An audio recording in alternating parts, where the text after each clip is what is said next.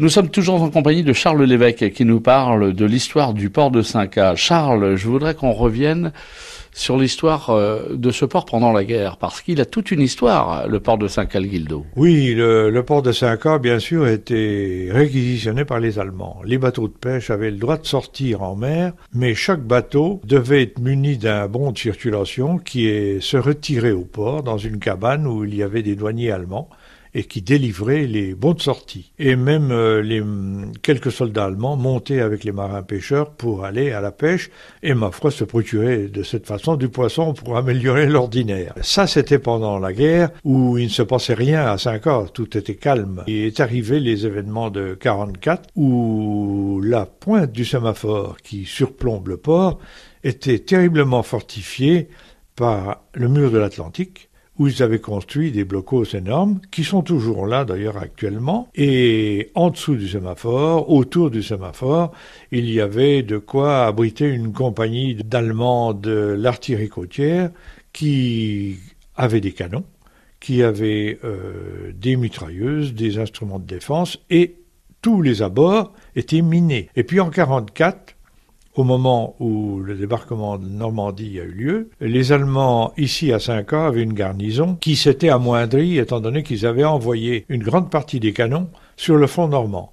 Mais il restait quelques pièces au sémaphore un mortier de 81 mm. C'était le seul instrument de défense que le sémaphore possédait. Et puis les FFI de 5 ans se sont constitués. Les maquisards, en quelques jours, ont formé une compagnie d'une centaine d'hommes. Ils ont mis le désordre dans l'armée allemande. Euh, ils ont, les ont attaqués, par exemple, la sortie de Matignon, la sortie du Guildo. Il y a eu des prisonniers, il y a eu des morts. Et puis, pour finir, la garnison de tous les blocos de 5 ans s'est repliée sur le sémaphore. Étant cernés, ils ne plus partir, les routes étant impraticables.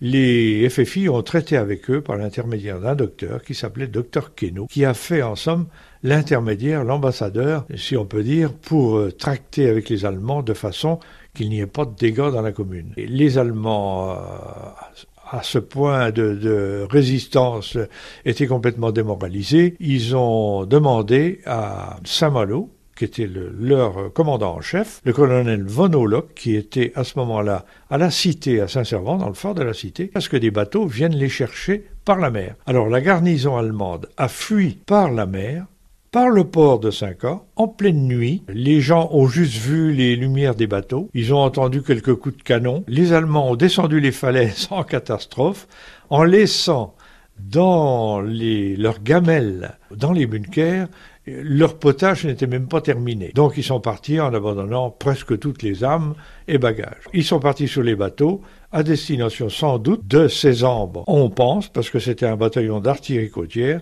ou peut-être de l'intramuros à Saint-Malo, où ils sont allés renforcer les garnisons. Merci beaucoup Charles Lévesque pour cette euh, histoire que vous nous racontez, qui, euh, qui a été vécue ici à Saint-Calguildo, le port de Saint-Cal dont nous parlons sur France Bleu Armorique.